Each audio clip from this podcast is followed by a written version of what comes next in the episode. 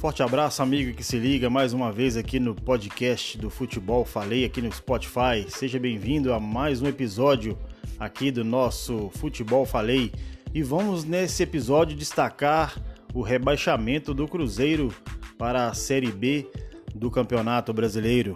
Na 38ª rodada, o Cruzeiro foi derrotado no Mineirão pelo Palmeiras por 2 a 0 e também precisava vencer essa e contar com uma derrota do Ceará no Rio de Janeiro para o Botafogo, coisa que não aconteceu. E isso ocasionou na no rebaixamento do Cruzeiro para a segunda divisão pela primeira vez nos seus 98 anos de história.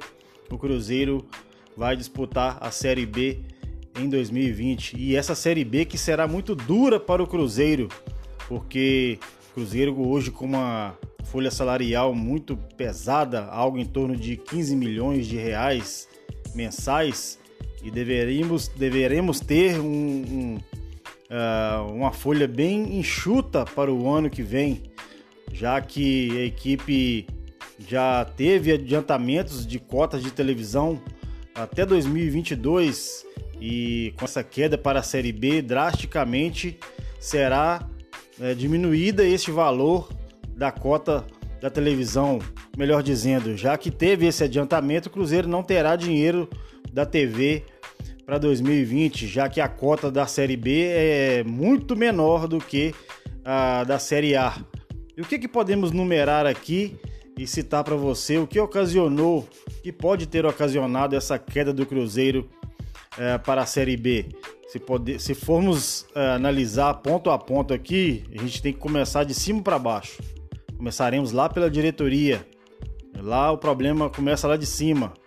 A gente sabe que após as denúncias do Fantástico da Rede Globo em maio deste ano, foi se desfinhando e se desmoronando o Castelo Celeste após essas denúncias de irregularidades, de lavagem de dinheiro, de é, falsidade ideológica, de diversas irregularidades da diretoria, práticas ilícitas e isso foi se uh, caminhando para dentro de campo, dentro das quatro linhas. Salários foram sendo atrasados e diversos outros fatores também que contribuíram para que o Cruzeiro chegasse a essa situação de rebaixamento.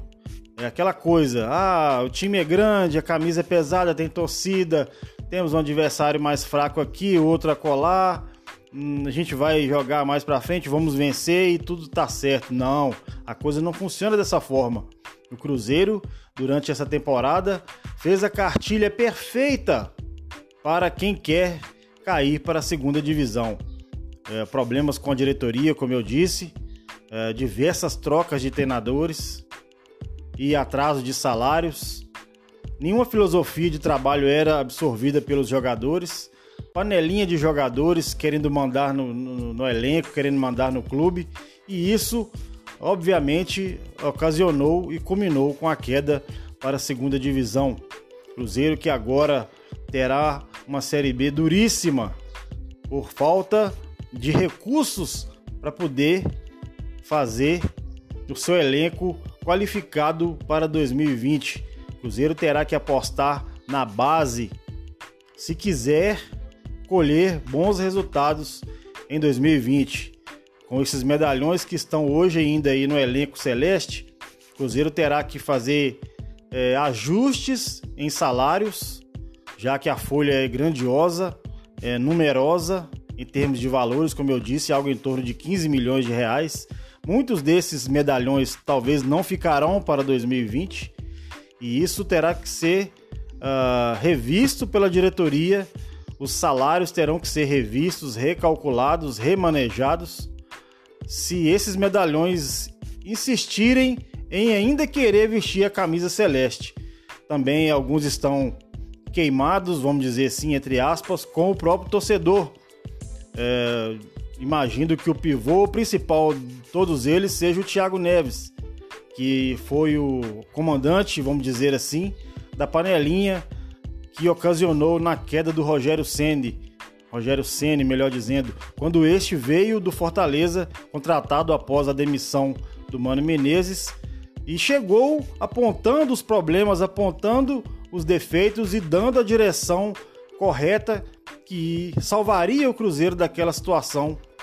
Mas com a panelinha instaurada dentro do vestiário celeste, o Thiago Neves comandando essa panelinha, boicotou o trabalho do treinador Rogério Ceni, que não teve o respaldo da diretoria para que fizesse o seu trabalho fluir lá dentro. Ele pediu, aberto aos microfones de toda a imprensa, que precisava do respaldo da diretoria para poder fazer as mudanças necessárias que precisariam ser, ser feitas naquela ocasião, mas ele não teve esse respaldo. O Thiago Neves comandando, comandando essa panelinha com a participação de outros jogadores como Fred, Edilson, Dedé, inclusive em uma partida no vestiário cobrou do Rogério Ceni a não escalação do Thiago Neves que ficou no banco num determinado jogo lá. E isso culminou com a saída do treinador. Os resultados não apareceram, não foi por culpa do Rogério Ceni. Quando os jogadores não compram a ideia do treinador e querem boicotar o seu trabalho, nas coisas não fluem, não anda, não adianta e a diretoria não teve outra alternativa.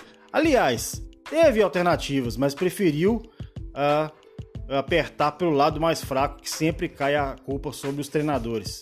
É, e hoje o Cruzeiro continuou com os medalhões, inclusive na última rodada contra o Palmeiras no Mineirão, onde culminou com o descenso celeste, nenhum desses medalhões estava em campo.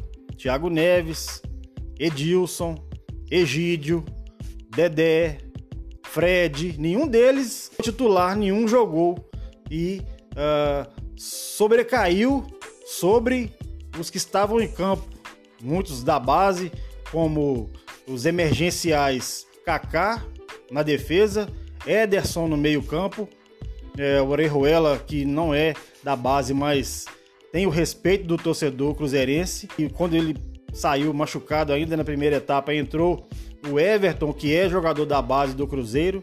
Então, também após isso, no meio, de, no meio do segundo tempo, entrou o Maurício, que também é jogador da base. Então, a reconstrução do Cruzeiro passa por isso aí, para o ano de 2020.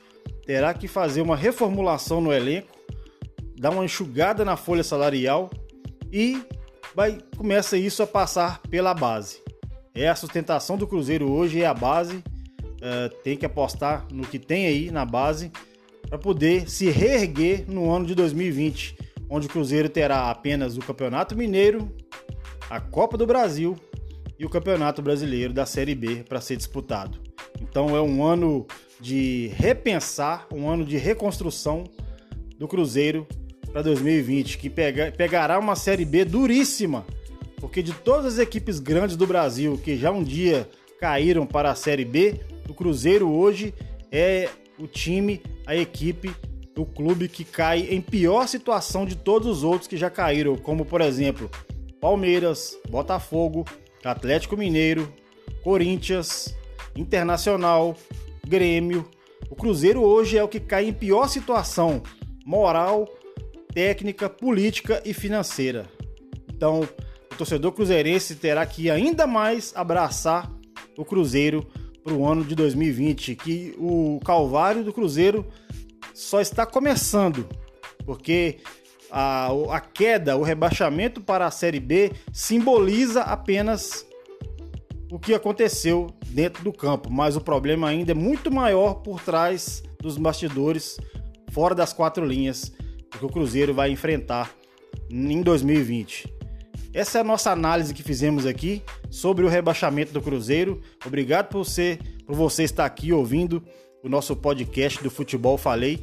É, o convite que eu faço a você também. Nos siga lá no YouTube. Temos lá o nosso canal no YouTube lá, aproximando lá dos 10 mil inscritos. Eu faço esse convite a você que nos ouve aqui neste momento. Vai lá no YouTube, canal Futebol Falei, se inscreva, ative as notificações lá e compartilhe os nossos vídeos lá.